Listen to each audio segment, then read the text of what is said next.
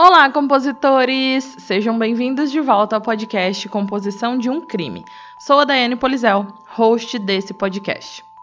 E se você sabe de algum caso muito sinistro e gostaria de ouvir ele por aqui, é só deixar a sua sugestão lá no Instagram, que é Composição de um Crime, que eu vou anotar e logo você vai ouvir ele por aqui. Não se esqueçam também de seguir o Composição de um Crime no Spotify, na Orelo, no Deezer ou na sua plataforma de áudio preferida e também de avaliar lá na Apple Podcast. Lembrando que o Composição agora tem um plano de assinaturas. Então, se você apoiar o podcast pelo Catarse ou pelo aplicativo Orelo, você terá muitas recompensas como sorteios de caneca, almofada, chaveiro, episódios extras exclusivos, oportunidade de participar de um episódio e muito mais. Então corram lá no Catarse, conferir todas as recompensas e escolher a que você mais gosta. Mas vamos ao caso de hoje então, né? Nesse episódio, vamos conhecer mais sobre a Dark Web e todas as coisas ilegais e imorais feitas por lá. E nessa esfera de Dark Web, vamos conhecer e entender a história de Amy Allwine. Então, já peguem o fone de ouvido, se acomodem e se preparem.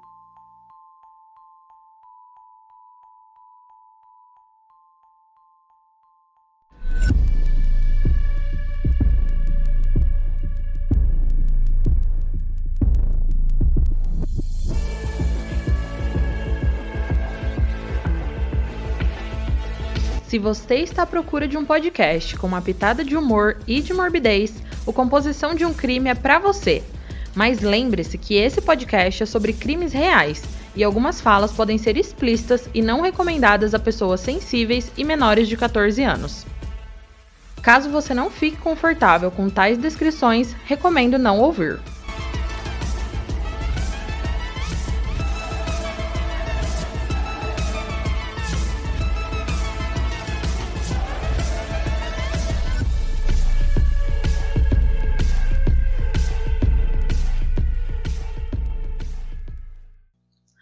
Qualquer pessoa que passe algum tempo online já deve ter ouvido falar da Dark Web.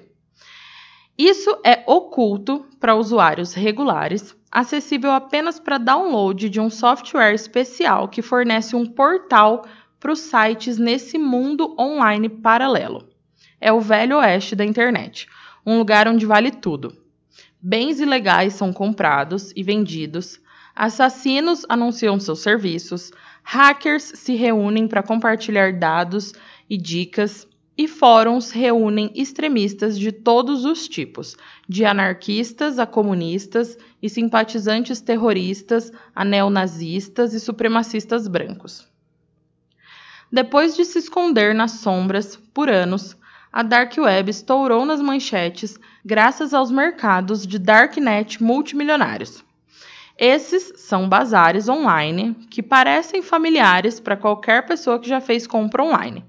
No canto superior tem o carrinho de compras, que todo mundo conhece, pronto para ser preenchido com compras e enviado para qualquer lugar do mundo. A diferença é que esse carrinho pode ser abastecido com cocaína, êxtase ou heroína. As fotos nas quais os compradores são convidados a clicar são de drogas, armas, dinheiro falsificado, passaportes falsos, carteiras de motorista, entre muitas outras coisas. Em vez de fornecer um cartão de crédito ou detalhes do PayPal, os compradores precisam adquirir criptomoedas, que permitem pagamentos de pessoas a pessoas sem passar por um banco ou instituição financeira, e onde nenhuma pessoa precisa saber a identidade da outra. Outros sites que podem ser encontrados na Dark Web incluem dissidência política e sites de ódio, comunidades de hackers, freaking ou engenharia social e páginas para todas as teorias de conspiração imagináveis. No extremo do mais extremo, existem sites que afirmam comercializar órgãos humanos ou animais exóticos. Alguns oferecem acesso a lutas de gladiadores na vida real ou até a morte ou streaming ao vivo de torturas e assassinatos em pay-per-view, mais conhecidos como salas vermelhas. Os sites mais perturbadores são aqueles que oferecem arquivos e vídeos de pornografia ilegal, incluindo exploração infantil, abuso de animais, estupro e pornografia de vingança.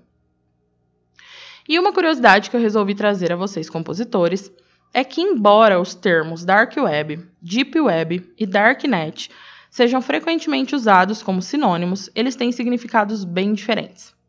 Por exemplo, você deve ter ouvido que 90% da internet está oculta e faz parte da Deep Web.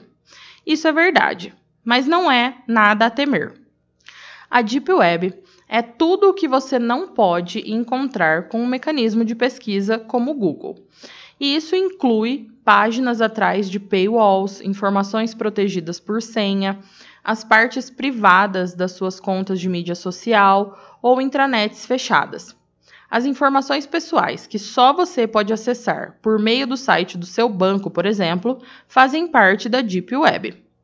O conteúdo da Deep Web está disponível para qualquer pessoa que conheça a URL ou o endereço IP onde está localizado, mas pode exigir uma senha ou outras medidas de segurança para acessá-lo de qualquer forma significativa. Já a Dark Web é uma pequena parte da Deep Web mas para você conseguir visualizar, você precisa fazer o download de uma darknet. E essa darknet é como um portal ou uma entrada para a dark web. A darknet mais popular é chamada de Tor. Ela é gratuita, está disponível e é perfeitamente legal de usar. O seu principal objetivo é fornecer serviços de anonimato para quem deseja. Muitas pessoas mergulham no portal para navegar nesse mundo subterrâneo. A maioria olha feliz por satisfazer a curiosidade, mas sai para nunca mais voltar. Mas alguns são sugados para esse submundo do crime e se descobrem fazendo coisas que nunca teriam contemplado no mundo real, como ordenar um golpe em um rival amoroso ou licitar em um leilão por uma escrava sexual. E é exatamente nesse mundo que o nosso caso de hoje acontece. Em 2016, no mês de maio, nosso primeiro personagem desse caso, o sargento detetive Randy McAllister, estava sentado no seu escritório no departamento de polícia de Cottage Grove. Ele já trabalhava nesse departamento e nessa cidade havia 20 anos. A cidade de Cottage Grove é pequena, com no máximo 40 mil habitantes, e ela é um subúrbio que ficava próximo de uma grande cidade, Minneapolis. Então, ela tinha seus problemas, claro, mas nenhum tão bizarro quanto aos que acontecem diariamente nas grandes cidades, né? O sargento Randy tinha trabalhos pequenos e calmos, como furtos, pequenos furtos, né? Disputas domésticas. E era uma coisa que ele gostava, porque era uma cidade mais tranquila e previsível e também mantinha a cidade com uma taxa baixa de criminalidade. Os crimes violentos graves eram bem raros e ao longo de toda a carreira dele, o Randy soube apenas de dois assassinatos na cidade, e os dois ocorreram nos quatro anos anteriores. Nos dois casos, a vítima e o criminoso se conheciam e ele não achava que isso era um indicativo de uma tendência de aumentos é, de homicídios locais. Bom, tudo calmo lá em Cottage Grove, mas eis que no dia 31 de maio de 2016, a calmaria foi um pouco abalada com a chegada repentina do FBI. Não era totalmente incomum o FBI entrar em contato, mas mesmo assim, né, isso acabou despertando o sargento Rand daquela monotonia diária da cidade. Um agente do FBI, do escritório de Minneapolis, chamado Asher Silk, disse ao sargento Rand que eles tinham interceptado uma ameaça na internet envolvendo uma pessoa que morava em Cottage Grove. Ele então solicitou que um policial o acompanhasse até a casa da vítima dessa ameaça, né, para notificar essa pessoa. Mas, né, hoje em dia, inclusive em 2016, que não faz tanto tempo assim, as ameaças na internet eram algo comum. Na verdade, comum por acontecer frequentemente, né? E não porque é algo que pode e deve acontecer. Mas enfim, as pessoas recebiam ameaças das mais diversas, mas era difícil reunir evidências suficientes para levar essas ameaças a sério. Porém, se o FBI estava ali, significava que, no mínimo, essa ameaça era séria o suficiente para um órgão federal se envolver. Essa ameaça havia sido detectada na Dark Web. O sargento Randy já tinha ouvido falar da Dark Web, mas ele não entendia muito bem. Mas mesmo assim, ele designou o detetive Terry Raymond para acompanhar o agente do FBI para a casa da potencial vítima das ameaças, a senhora Amy Allwine. A casa de Amy e Stephen, o seu marido, não era a maior nem a mais bonita casa da rua. Na verdade, era uma casa pequena, é, daquelas pré-fabricadas. E ela tinha quatro quartos pequenos, uma cozinha, uma área de estar e três banheiros. Aquela rua era uma longa estrada semi-rural, então as casas que tinham lá eram mais parecidas com o que a gente chama aqui no Brasil de chácara, sabe? Com um terreno bem grande e a casa ali naquele terrenão. No terreno deles, além da casa, tinha também um grande celeiro que era usado para abrigar a empresa de treinamento de cães de Amy, a Active Dog Sports. E uma parte ainda do terreno eles alugavam para jardinagem. Quando o agente do FBI e o detetive chegaram lá na casa, o Stephen que atendeu a porta, dizendo que ele estava trabalhando no seu escritório no porão e que a Amy não estava ali. Os policiais então disseram que não era nada demais e que a Amy não corria perigo imediato, mas eles pediram para que ela comparecesse no outro dia na delegacia com urgência. Então, no dia 1 de junho de 2016, o Stephen e a Amy Allwine obedientemente compareceram à delegacia. E tudo o que aconteceu e como a história foi se desenrolando foi inacreditável. Primeiro de tudo, a própria polícia da cidade teve que aprender o que, que era Dark Web. E eles também entenderam que naquele ano, 2016, havia um grupo de pessoas que eram os mais famosos e requisitados da época que matavam por dinheiro. Esse grupo se denominava Bessa Máfia.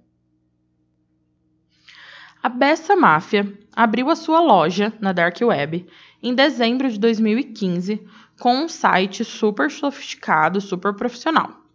Então funcionava assim: qualquer pessoa com acesso ao site, com acesso à Dark Web, lógico, né, podia se inscrever como um cliente em potencial querendo alguma coisa, ou podia oferecer os seus serviços como um assassino, hacker, bandido, agiota, qualquer coisa.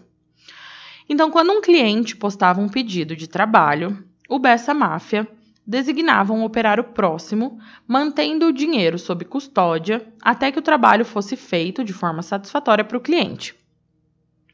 E a diferença da Bessa Máfia era que, enquanto alguns sites da Dark Web tentavam passar a impressão de que os assassinos eram pessoas sombrias e, e sorrateiras, como nos filmes, a Bessa Máfia admitiu abertamente que os seus assassinos eram membros de gangues e viciados em drogas, mas que estavam dispostos a matar um estranho desde que fossem pagos. Bom, em 25 de abril de 2016, o site da Bessa Máfia foi hackeado. E esse hacker jogou as informações na internet. Nessas informações, havia um extenso banco de dados de nomes, endereços e fotos de pessoas que haviam sido alvo de assassinato. Um homem que trabalhava com segurança cibernética, chamado Cris Monteiro, se deparou com essas informações que o hacker tinha colocado ali na internet e rapidamente entregou a jornalistas e às autoridades policiais. Porém, demorou mais de um mês para que o FBI acreditasse que aquilo tudo era verdade, até porque os arquivos não eram assim bonitinhos, explicadinhos, uma pasta fechadinha, né? Não tinha nome de quem administrava o site, nem de quem contratou alguém para matar outra pessoa, nem o nome dos contratados para matar. Somente o que tinha eram fotos e detalhes das pessoas que eram possíveis vítimas.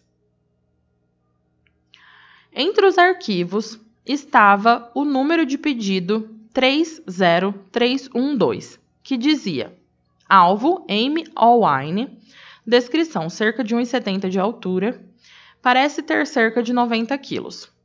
A ordem pedia que o assassinato acontecesse quando a Amy estivesse no La Quinta Inn, aeroporto de Moline. ela estaria dirigindo uma minivan Toyota Siena verde escura e havia também um link para uma fotografia que mostrava a Amy feliz no Havaí. O endereço de Bitcoin associado mostrava que cerca de 13 mil dólares foram pagos à Bessa Máfia pelo assassinato de Amy. A pessoa que ordenou o assassinato se autodenominou Dog Day God. A primeira vez que o Dog Day God entrou em contato com a Bessa Máfia foi em 15 de fevereiro de 2016, dizendo que gostaria de contratar, mas que precisava saber como convertia dinheiro em Bitcoin anonimamente. A resposta da Bessa Máfia foi rápida e super útil. O administrador ali do atendimento ao cliente forneceu ao Dog Day God os nomes de alguns comerciantes de Bitcoin que não exigiam identificação e sugeriu que havia várias maneiras de explicar o dinheiro perdido, como a compra de bens e serviços como treinamento ou consultoria ou jogos de azar online. O Dog Day God respondeu, aspas, o alvo irá viajar para fora da cidade, para Moline, Illinois, em março. Qual é o preço em Bitcoin para fazer parecer um acidente? Fecha aspas.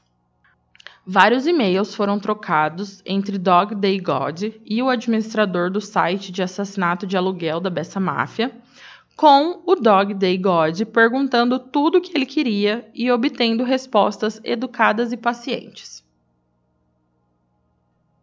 Por fim, o Dog Day God ficou satisfeito, dizendo, aspas, ok, fiz algumas pesquisas e tudo o que li diz que você é real e pode fazer isso. Eles dizem que Bessa significa confiança, então por favor não quebre isso. Por motivos que são muito pessoais e revelariam minha identidade, eu preciso dessa vadia morta. Então, por favor, me ajude. Fecha aspas. Dog Day God enviou um pedido por meio do formulário de pedido online do site, junto com uma foto de Amy. Em outras mensagens, após o pedido ser feito, Dog Day God avisou no site que a Amy teria alguém junto com ela na viagem, mas que essa pessoa não se importava com a pessoa. A Bessa Máfia concordou em aceitar o trabalho e disse a Dog Day God, aspas, em 19 de março, certifique-se de estar cercado por pessoas a maior parte do dia, ou em locais públicos onde haja vigilância por vídeo. Desta forma, você garante que ninguém possa perguntar onde você esteve em 19 de março. Se você tiver um bom álibi, eles não podem fazer nada, além de dizer que foi um acidente e encerrar o caso. Fecha aspas. Dog Day God respondeu: Abre aspas. Obrigado pelo lembrete. Vou me certificar de que tenho um bom álibi. Fecha aspas. A transação então foi concluída, o Bitcoin pago e tudo em andamento para que a Amy Allwine fosse morta em Moline, Illinois, em 19 de março. Porém, o dia 19 de março passou e nada. Dog Day God entrou em contato e foi avisado que o assassino não tinha conseguido achar o momento certo para fazer parecer um acidente. Eles então continuaram conversando e trocando mensagens até que o outro plano foi feito. Ao invés de parecer um acidente, agora o Dog Day God concordava que um atirador de elite eliminasse o seu alvo. No final das contas, eles acabaram concordando que Amy seria morta na sua própria casa e depois a casa seria incendiada. Eles entraram em acordo novamente, pois isso custaria um pouco mais de dinheiro. Mas o Dog Day God arrumou mais dinheiro e pediu para que o trabalho fosse concluído mais uma mensagem foi enviada por Dog Day God dizendo, aspas, eu tenho mais alguns detalhes da programação dela. Estou tentando obter o máximo que posso sem ser óbvio. Parece que ela estará em casa amanhã e quinta-feira, do meio-dia a uma hora da tarde. Essas são as únicas vezes que sei. Deixe-me saber o plano para que eu possa estar em outro lugar público. Sei que o marido dela tem um trator grande. Suspeito que ele tenha latas de gasolina na garagem, mas não tenho certeza. Ela geralmente dirige o Siena, então, se ele estiver lá, ela deve estar em casa. Fecha aspas. Porém, a quinta-feira passou e a Amy continuava viva. Bessa Máfia disse que o assassino teve problemas ao tentar chegar ao local e perguntou se o ataque poderia ser executado em outro momento. O Dog Day God respondeu, aspas, Sim, eu quero que seja feito, mas tenho que fingir ser um amigo para obter essas informações, e está me deixando louco ser bom com ela. Também tenho medo de que se procurar informações muitas vezes mais, isso pareça estranho. Fecha aspas. Eles reagendaram para amanhã da segunda-feira seguinte, mas dessa vez, de acordo com a Bessa Máfia, o assassino designado foi parado pela polícia para uma verificação de registro e, como ele estava com um carro roubado, ele foi levado para o interrogatório. O Dog Day God estava ficando frustrado e escreveu, aspas, Sei que coisas acontecem, mas essa vadia destruiu minha família dormindo com meu marido, que então me deixou e está roubando clientes do meu negócio. Tive de continuar a agir como amiga dela para obter informações e não consigo mais fazer isso. Eu saí do meu caminho para tentar obter boas informações para você. Sinto que corro o risco de ser suspeita se fizer mais perguntas. Você teve três boas tentativas com ela e nenhuma delas funcionou. Gostei da ideia de atirar, porque acho que seria um assalto e encobrimento, mas estou a ponto de não me importar como é feito. Eu acredito que se eu seguir minha rotina normal, eu não serei suspeita. Se eu parar de fazer perguntas e agir apenas normalmente. Se não for feito de alguma forma até 1 de maio, eu gostaria de ter meu dinheiro de volta. Isso parece tempo suficiente para você? Não posso ter minhas esperanças acumuladas novamente como fiz nesse final de semana. Eu não me importo com data ou método. Você tem a foto e o endereço dela. Então você pode segui-la ou fazer o que for preciso para fazer esse trabalho. Peço que você só a pegue e não o pai ou o filho, pois o filho é amigo do nosso filho e não quero deixá-lo órfão. Eu sei que ela vai fazer uma viagem para Atlanta no final de semana, de 7 a 10 de abril, mas não sei os detalhes. Eu também estava passando recentemente quando eles abriram a porta da garagem e pude ver que eles tinham três latas de gás do lado de fora da porta da casa para a garagem, e o que parecia ser um tanque de propano também. Não tenho certeza se algum deles está cheio, mas eles estão lá. Obrigado por sua ajuda com isso. Eu preciso dela fora da minha vida para que eu possa seguir em frente. Fecha aspas. Bom, compositores, a Amy e o marido, Stephen, estavam lá na delegacia digerindo tudo isso que os agentes estavam falando sobre o Dog Day God, sobre Bessa Máfia, sobre Dark Web e sobre alguém querer ela morta. Porém, a Amy ficou em choque porque ela achava que não tinha nenhum inimigo, ela nunca teve desentendimentos com alguém e o principal, ela afirmava que nunca, em hipótese alguma, ela foi infiel ao seu marido. O casamento deles era sólido como uma rocha e a infidelidade ia contra tudo em que ela e a sua igreja acreditavam. Só existiam três coisas que a Amy se importava na vida: a sua igreja, a sua família e os seus cachorros. Sobre a família, a Amy foi criada num ambiente religioso, sempre ensinada a ajudar quem precisasse. E isso ela levou para a vida, continuando essas obras na sua igreja, que foi onde ela conheceu o Stephen, que também era muito religioso. Os dois se casaram em 11 de agosto de 1996 em Cottage Grove. Stephen e Amy eram profundamente comprometidos com a igreja.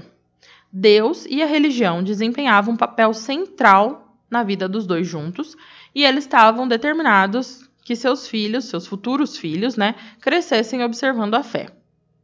Infelizmente, a Amy não podia engravidar então, ela e o Stephen adotaram um filho em 2007, quando a criança tinha apenas dois dias de vida. Foi uma adoção aberta e eles permaneceram em contato com a mãe biológica da criança. Fora da igreja e, consequentemente, fora do ambiente familiar, a terceira paixão da Amy eram os cachorros. Ela era uma amante de cães desde a sua infância e, quando adulta, ela se tornou um membro ativo e popular no cenário de treinamento e competição de cães. Em pouco tempo, os seus pastores australianos eram vencedores frequentes de competições, graças ao talento da Amy para o treinamento. Seu talento para cães fez com que Amy transformasse o seu hobby em uma carreira, treinando cães de outras pessoas para competir em provas e competições de agilidade. Ela abriu sua escola de treinamento, Active Dog Sports, e se dedicou ao treinamento de cães de uma forma consistente com seus valores. Mas apesar de seu crescente sucesso, a primeira prioridade da Amy continuou ser a sua fé e a sua família. Todos que a conheciam confirmaram que ela tinha apenas três coisas na sua vida: igreja, família e cachorros. Já o Stephen era mais retraído que a Amy e ele gostava das atividades mais solitárias, após a família e a igreja, claro. Ele, inclusive, trabalhava na igreja de vez em quando como conselheiro de casais e novos casais, além do seu trabalho normal. A família e Amy pareciam ter tudo. Ela parecia ser a última pessoa no mundo que deveria ter sido alvo de um assassino na Dark Web. Mas não tinha dúvida de que os detalhes fornecidos a Bessa Máfia eram sobre ela. Era sua fotografia, seu endereço residencial, e ela confirmou que estava em Moline quando deveria ter sido vítima de um atropelamento e fuga. Alguém havia pago 13 mil dólares para matar a Amy. O dinheiro estava indo para uma sofisticada rede de assassinos que empregava bandidos, atiradores e membros de gangues para realizar homicídios. E pensando nisso tudo, em toda ameaça, ela deveria ter tido uma proteção especial do FBI, né? Mas então por que no dia anterior o FBI tinha dito ao Stephen que ela não corria perigo imediato e concordou em falar com ela somente no dia seguinte? Bom, os dados hackeados do site de assassino de aluguel revelaram alguma coisa bem bizarra. O Bessa Máfia não passava de uma trapaça e o Dog Day God tinha sido enganado. A operação toda do Bessa Máfia era realizada por uma pessoa apenas que se denominava Iura. E o esquema dele era assim: ele ofertava esses trabalhos e esperava pelos clientes. Quando os clientes pagavam os bitcoins, ele ficava enrolando esses clientes pelo maior tempo que ele podia, até conseguir vender mais serviços e roubar cada vez quantias maiores, até que ele não pudesse mais enrolar aquele cliente. E as pessoas que ele estava fraudando dificilmente iam poder reclamar sem se envolver num crime grave de conspiração de assassinato, certo? Então, no dia 20 de maio de 2016, Dog Day God, sem saber que o Bessa Máfia era uma fraude, desistiu e exigiu um reembolso, escrevendo: abre aspas. É isso aí. Seus caras locais são uma merda. Eles não podem fazer uma coisa simples, mesmo quando tem muito tempo. Eu vou tentar novamente mais tarde com um de seus profissionais, mas preciso economizar para isso. Você pode me dar uma cotação do que eu preciso para trabalhar com um profissional e depois tentarei fazer um novo pedido em alguns meses. Mas até então devolva o meu dinheiro. Fecha aspas. Bessa Máfia respondeu dizendo ao Dog Day God que o site havia sido hackeado e que se o Dog Day God não enviasse mais bitcoins, os seus e-mails seriam encaminhados para a polícia. E isso foi um pouco antes, um pouco mais de uma semana antes do FBI visitar Cottage Grove. É óbvio que foi um alívio, né, saber que não tinha um assassino à solta esperando para atacar a Amy no lugar que ela menos esperava. Porém, o fato de Dog Day God ter sido enganado e a Amy nunca ter corrido nenhum perigo com a Bessa Máfia não mudou o fato de que alguém que conhecia detalhes íntimos da vida de Amy pagou uma grande quantia em dinheiro para matá-la e que presumivelmente ainda queria morta, né? Bom, Amy, Stephen e os agentes então conversaram sobre quem podia querer a mulher morta, mas eles realmente não faziam ideia. A melhor pista que eles tiveram foi a afirmação em uma das mensagens de e-mail de que, se a Amy morresse, o Dog Day God herdaria o seu negócio. Então, pensando nessa pista, eles montaram uma lista de quem provavelmente Stephen consideraria entregar a empresa caso algo acontecesse com a Amy, já que ele mesmo não se interessava pelos cães.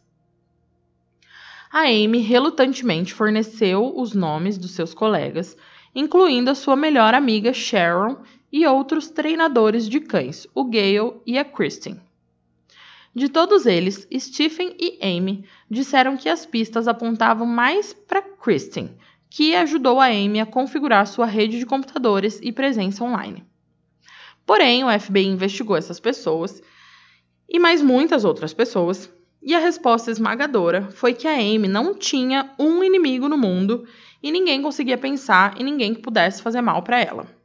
Então, com a investigação chegando a lugar nenhum, o agente deixou um cartão com a Amy, orientou a família a colocar uma proteção extra na casa e também a relatar qualquer coisa suspeita para a polícia.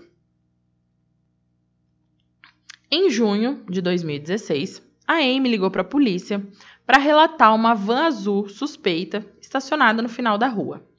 A polícia atendeu e acordou assustado um homem que trabalhava nas proximidades e tinha escapado para tirar um cochilo na tarde naquela rua tranquila. Ele era perfeitamente inocente, mas deu para perceber que a Amy estava com muito medo. O Stephen então decidiu por uma medida mais drástica.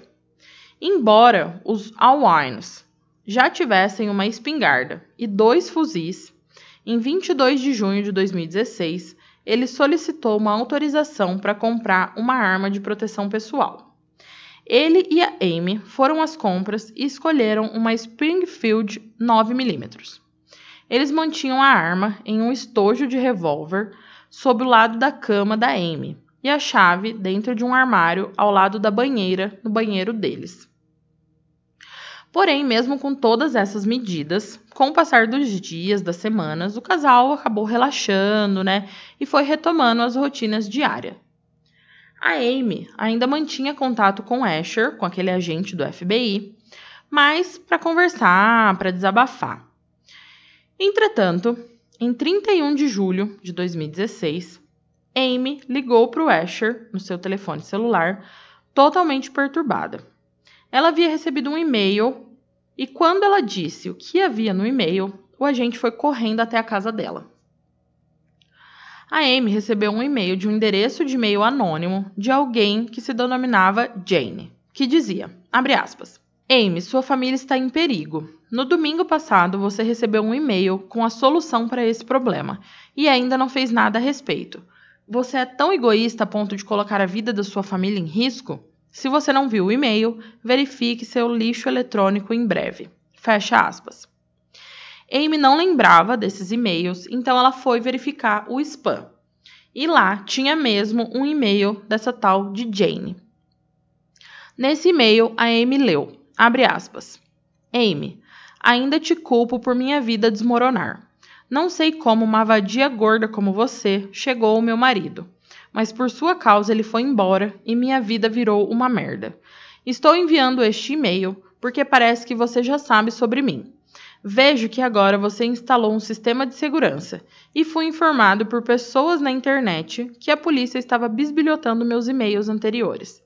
Tenho certeza de que os e-mails não podem ser rastreados e não vão me encontrar, mas não posso atacá-la diretamente com eles assistindo. Aqui está o que vai acontecer. Já que não posso chegar até você, irei atrás de tudo que você mais ama. Eu sei sobre seu filho, seu marido e sua empresa e graças à internet vejo que você tem mãe e pai em Woodbury, um irmão em St. Paul e uma irmã em Yardley. Tenho estado ocupada pesquisando tópicos na internet e descobri que se você injetar água na linha de freio, você fará com que eles falhem. O que aconteceria se os freios do caminhão falhassem quando seu marido estivesse carregando uma carga pesada? descobri como explodir um medidor de gás e fazer com que pareça um acidente. Eu sei que o medidor da sua casa e da sua empresa estão no lado leste, e o medidor na casa dos seus pais está no lado sul. Ainda estou observando você e sua família. Embora eu não tenha visto seu filho essa semana, vi na sexta-feira que ele estava vestindo uma camisa rosa brilhante. Aqui está como você pode salvar a sua família: cometer suicídio. Do contrário, você verá lentamente as coisas sendo tiradas de você, e a cada vez saberá que poderia ter impedido. o que irá comê-la por dentro. Quando eu terminar, você vai querer encerrar a sua vida de qualquer maneira. Então, por que não fazer agora e salvá-los? Com base em um site, as melhores maneiras de você fazer isso são espingardas na cabeça, que você pode não ter, cianeto, que você provavelmente não tem, tiro na cabeça, que você pode não ter, espingarda no peito, que você pode não ter, explosivos, que você provavelmente não tem, atingido por um salto em um trem, muitas pontes ao seu redor, tomando toxinas domésticas, anticongelante, amônia e alvejante, inalando gás, monóxido de carbono, cortando o pulso ou a sua garganta. Eu conheço esse site porque já pensei nessa opção várias vezes. Lembre-se de que, se você não acertar na primeira vez, provavelmente estará comprometida com problemas de saúde mental e perderá o seu negócio e possivelmente sua família. Então, eu escolheria um método confiável. Acho que é uma escolha fácil. Uma vida para salvar seis vidas. Sua família não precisa de você, mas você pode salvá-los. Não conte a ninguém sobre este e-mail ou seu negócio está desativado e irei atrás de sua família. Você viu que a polícia não consegue rastrear meus e-mails anteriores, mas fui informada de que eles estavam procurando. Eles também não serão capazes de rastrear esse, mas eu saberei se eles verificarem. A menos que você seja uma cadela egoísta e sem coração, espero ver o seu obituário no jornal nas próximas semanas. Fecha aspas. Isso era demais, até mesmo para feliz e animada Amy. O FBI confiscou por alguns dias os eletrônicos da família para investigação, mas isso não levou para lugar nenhum. A Amy garantiu ao agente e ao marido que não seguiria o conselho de Jane de se matar. A sua família precisava dela e isso também estava em total desacordo com os ensinamentos da sua igreja. Mas algumas semanas depois, ela se matriculou na Academia de Polícia de Cottage Grove com a duração de oito semanas para sua própria proteção. Em outubro de 2016, a família Allwine, incluindo o marido, filho, pais, irmão e irmã de Amy, fez a sua peregrinação anual à festa do Festival de Outono da Igreja Unida de Deus na Alemanha. Toda a família notou que a Amy estava mais feliz e relaxada do que há muito tempo atrás, porque também, né, ela estava longe de Cottage Grove e longe da pessoa que queria ela morta. Bom, compositores, a Amy foi em outubro para lá, estava toda feliz, mas uma hora o festival acabou e eles voltaram para Cottage Grove. Foi quando, na tarde de 13 de novembro de 2016, alguns vizinhos da casa de Amy ouviram pneus cantando e derrapando do lado de fora, como se alguém estivesse saindo com pressa. Um pouco antes das sete horas da noite, Stephen Alwine chegou em casa com o seu filho, que entrou sozinho enquanto Stephen desempacotava as coisas que estavam no carro. Enquanto Stephen tirava os sapatos na sala, o filho voltou e perguntou: Pai, por que a mamãe está deitada no chão? A Amy estava do lado da cama, olhando para o teto. Ela estava quente, mas não tinha pulso, o que não era surpreendente, dado o sangue e a massa encefálica no chão ao lado de sua cabeça. A arma estava perto do seu cotovelo esquerdo e um cartucho de bala estava perto do seu pé direito. Stephen ligou imediatamente para a polícia. Os policiais de patrulha do Departamento de Polícia de Cottage Grove chegaram enquanto Stephen ainda estava no telefone com a atendente da polícia, de pé na garagem com o filho atrás dele. Dentro da casa, o cheiro de abóbora assada exalava da cozinha. Amy estava no chão do seu quarto, com um único buraco de bala dentro da sua orelha direita, e uma pistola Springfield 9mm no chão ao lado dela. Ela estava deitada de costas, com os braços abertos para os lados, em uma poça de sangue ao lado de uma cama bem feita. Suas calças estavam abertas e o seu suéter vermelho ligeiramente puxado para cima, exibindo o um pedaço da sua barriga. Os policiais no local ligaram para o sargento Randy, dizendo que havia um aparente suicídio.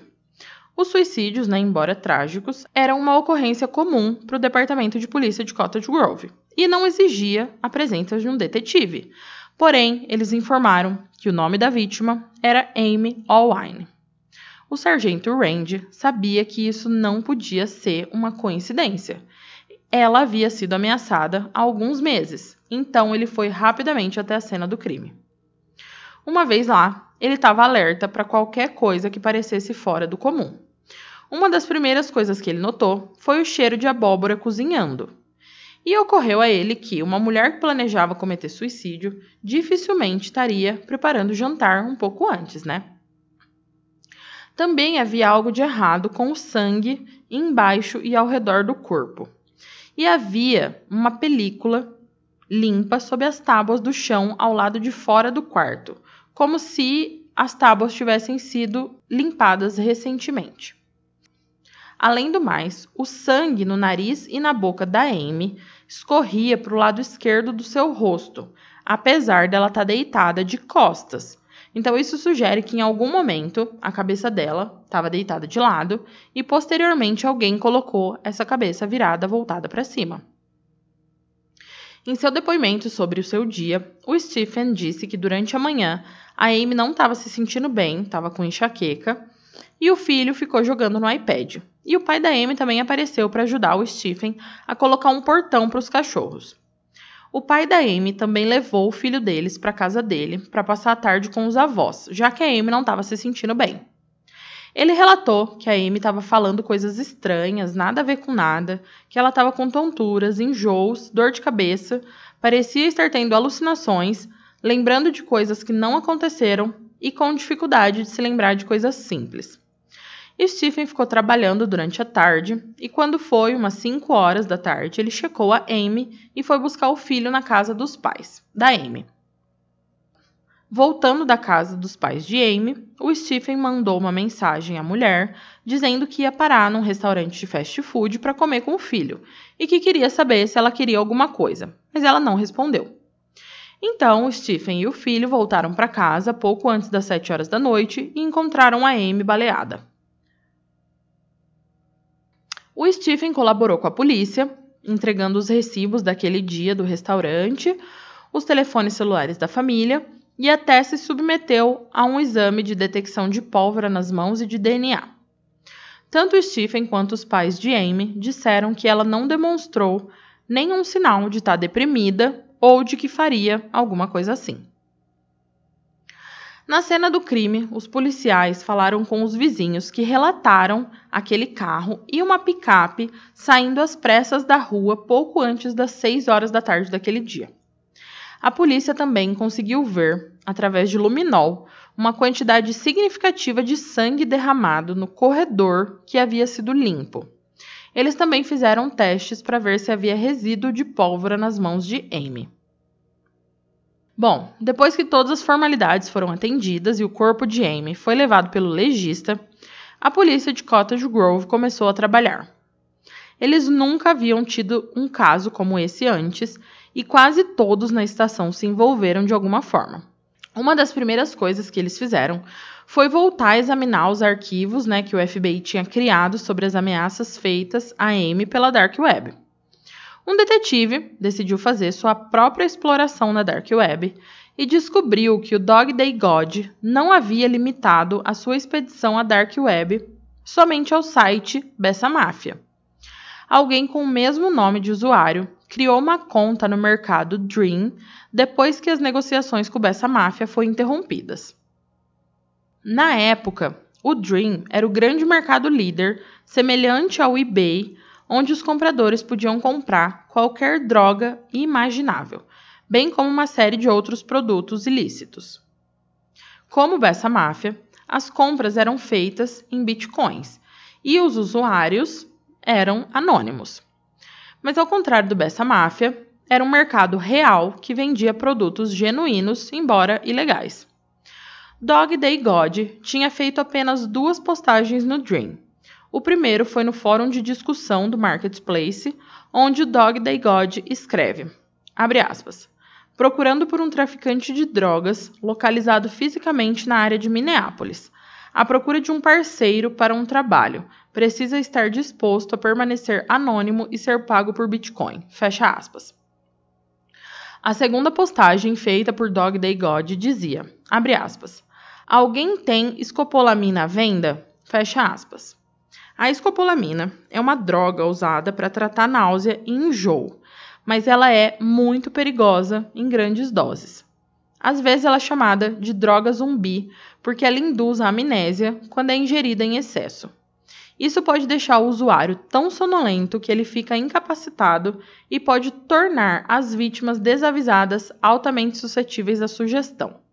O medicamento é transformado em um pó inodoro e insípido que se dissolve rapidamente em líquidos e é comumente colocado em bebidas ou borrifado nos alimentos. As vítimas que tomam ou comem tornam-se tão dóceis que costumam ajudar criminosos a roubar suas próprias casas e esvaziar suas contas bancárias, sem nem mesmo perceber que estão fazendo isso. Nos Estados Unidos, a escopolamina é prescrita apenas por adesivo transdérmico e é oferecida numa dose muito pequena. Quando o sargento detetive Randy McAllister soube disso, ele ligou para o legista e fez um pedido que o examinador nunca tinha recebido em toda a sua carreira. Ele pediu para ele testar a Amy Allwine para a presença de escopolamina. Mas essa não foi a única coisa estranha que apareceu nas primeiras investigações. Ao analisar a chamada que Stephen fez para a polícia no 911, algo mais se destacou. Enquanto Stephen falava com a operadora e simultaneamente falava com seu filho, enquanto a Amy estava deitada numa poça de sangue, o menino pergunta ao pai muito claramente. Abre aspas. Você vai se casar novamente? Fecha aspas. Stephen ri e responde. Abre aspas. Não sei, cara. Fecha aspas. Os detetives então decidiram que era hora de entrevistar o Stephen Allwine novamente. Bom, vamos lá. O Stephen foi à delegacia então conversar com os detetives e foi uma conversa tranquila. Ele contou como a Amy era no dia a dia, como ela ficava praticamente o dia todo com os cachorros. Contou também que ele não acredita de forma alguma que ela cometeu suicídio. Ele falou também da igreja, de como eles se conheceram e de como na igreja que eles eram membros, a infidelidade e o divórcio eram tratados com a expulsão dos membros. A polícia aproveitou esse gancho para falar das mensagens da Dark Web que alegavam que a Amy tinha um caso. E foi nessa hora que o Stephen jogou uma bomba. Ele disse que não, Amy nunca teve um caso e que, na verdade, quem havia sido infiel era ele. Ele contou que conheceu Michelle em um site chamado Ashley Madison. É como um Tinder, mas para pessoas casadas que querem ter um relacionamento extraconjugal. Ele contou que conheceu a mulher em outubro de 2015 e que no início eles saíam para tomar café, jantar e ir à casa de Michelle. Ele chegou a levar a Michelle em duas viagens de trabalho e sempre falava da Amy, dizendo que não sabia que fim o casamento deles levaria. Porém, por volta de fevereiro de 2016, o relacionamento dos dois foi esfriando e eles ainda continuaram a se ver, mas com menos frequência. Até que em abril, Amy foi viajar e Stephen levou a Michelle pela primeira vez à casa dele. E essa foi a última vez que eles tiveram alguma relação íntima. Em setembro de 2016, quando todas as ameaças já tinham sido reveladas a Stephen e a Amy, ele se reencontrou com Michelle após meses sem se verem. Ele estava se sentindo sobrecarregado com toda a história do FBI e acabou chamando a ex-amante para desabafar. O Stephen contou à polícia sobre a Michelle na sua entrevista naquele dia, mas se referiu a isso como uma aventura curta ocorrida alguns anos antes. Ele disse que tudo começou com uma amizade e que Michelle estava passando por um momento difícil na vida. Ele disse que havia contado a ela sobre a investigação do FBI porque era um período estressante na sua vida e ele precisava compartilhar isso com alguém. A polícia então começou a procurar Michelle, enquanto fazia isso também investigavam outras linhas. Uma reviravolta atingiu a investigação quando o teste para escopolamina no sistema de AIM deu positivo para uma quantidade que era 40 vezes a dose terapêutica para o enjoo. Esse nível de, de remédio no sistema dela causaria visão turva, confusão e alucinações, com a vítima sendo receptiva a fazer qualquer coisa que alguém exigisse dela. Os investigadores também se lembraram que em março de 2016 alguém foi até a delegacia fazer uma denúncia de fraude em uma transação com Bitcoin. A pessoa diz que havia entrado em uma transação com um indivíduo conhecido apenas como Mark, para adquirir materiais de treinamento e preparação de testes por 13 mil dólares. Esse tal de Mark queria ser pago em Bitcoin, que foi adquirido e transferido, mas a mercadoria nunca foi recebida. A polícia na época nem sabia o que era Bitcoin, né? Então eles nem investigaram muito. E a pessoa que fez essa denúncia também não se interessou em acompanhar o andamento.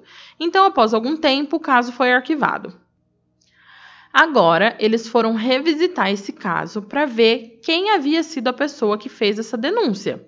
E pasmem, era o Stephen Allwine, que denunciou que havia sido fraudado no valor de 13 mil dólares, que é exatamente o mesmo valor que alguém pagou para que a Amy fosse morta. A polícia agora tinha mais motivos para examinar o Stephen mais de perto. Eles então fuçaram em tudo na vida dele, inclusive mandaram seus eletrônicos para uma empresa terceirizada para tentar achar alguma coisa. Algumas evidências puderam ser recuperadas, como pesquisas sobre Tor, que é a Darknet mais simples para se entrar na Dark Web. Sendo que o Stephen tinha dito que nunca tinha ouvido falar em Dark Web antes de saber das ameaças pelo FBI. Eles encontraram também uma pesquisa de uma apólice de seguro de 700 mil dólares de Amy, sendo o beneficiário Stephen. Encontraram também pesquisas sobre Bitcoin e o mais gritante para a polícia, eles conseguiram recuperar uma nota que foi digitada no celular de Stephen e foi apagada menos de um minuto depois. Porém, eles conseguiram fazer o backup e nessa nota havia somente várias letras e números que eram idênticos ao endereço digital que o Dog Day God disse ao Bessa Máfia que ele havia depositado Bitcoin como pagamento pela execução de Amy. Os registros ainda mostraram que essa nota foi escrita no celular de Stephen 20 segundos antes da mensagem ser enviada para Bessa Máfia. Os endereços de Bitcoin são únicos, então essa era uma conexão direta entre Dog Day God e o iPhone de Stephen Allwine. Outras evidências é que Stephen trabalhava para duas empresas e disse que tinha trabalhado no seu porão o dia todo que a Amy foi assassinada. No entanto, as duas empresas confirmaram que ele não se conectou ao seu sistema após o almoço e não executou funções de trabalho naquela tarde. Eles encontraram Michelle e, na sua entrevista, ela relatou que em março, quando ela e o Stephen se encontraram, ele disse a ela que havia se atrasado alguns minutos, pois estavam negociando bitcoins com uma pessoa. As evidências circunstanciais estavam se acumulando e todas apontavam para apenas uma pessoa, o marido de Amy Allwine, Stephen, que atualmente estava morando na casa dos pais de Amy com o filho, que havia entrado antes do seu pai na casa para encontrar o cadáver da sua mãe. Na terça-feira, 17 de janeiro de 2017, o sargento detetive Rand McAllister instruiu dois policiais de patrulha para prender o Stephen Carl Allwine pelo assassinato de sua esposa Amy Allwine. Stephen foi levado ao departamento de polícia de Cottage Grove, onde exerceu seu direito de não falar com a polícia sem a presença de um advogado, sendo então transferido para a cadeia do condado de Washington. Stephen pagou uma fiança de 500 mil dólares e conseguiu sair para responder o processo em liberdade. Porém, ele ia ser monitorado e não podia ter contato com o filho sem supervisão. Mas ele tentou contato com o menino e com os pais de Amy, sendo preso novamente. Em 24 de março de 2017, um grande júri fez a acusação contra o Stephen de assassinato em primeiro grau, estabelecendo a fiança de 2 milhões de dólares. E dessa vez, o Stephen não conseguiu pagar essa fiança e foi detido na prisão para aguardar julgamento. Stephen passou quase um ano na prisão antes de seu julgamento começar, em 23 de janeiro de 2018. No julgamento, várias provas foram sendo mostradas, como as encontradas nos computadores e telefones de Stephen, ligando ele a Dog Day God. O caso da acusação terminou com um cronograma detalhado das improváveis coincidências entre as ações de Dog Day God e as ações de Stephen Allwine. Era impossível não tirar a conclusão de que eles eram a mesma pessoa. A defesa tentou muito provar que o Stephen não era culpado, focando no carro que os vizinhos disseram ter ouvido saindo em disparada naquele dia. Mas tudo que essa teoria fez foi sugerir que o Stephen finalmente tivesse sucesso em encontrar um assassino de aluguel. Após a finalização da acusação e da defesa, o júri foi deliberar e demoraram oito horas para voltar com o veredito. Stephen foi condenado à prisão perpétua obrigatória sem liberdade condicional.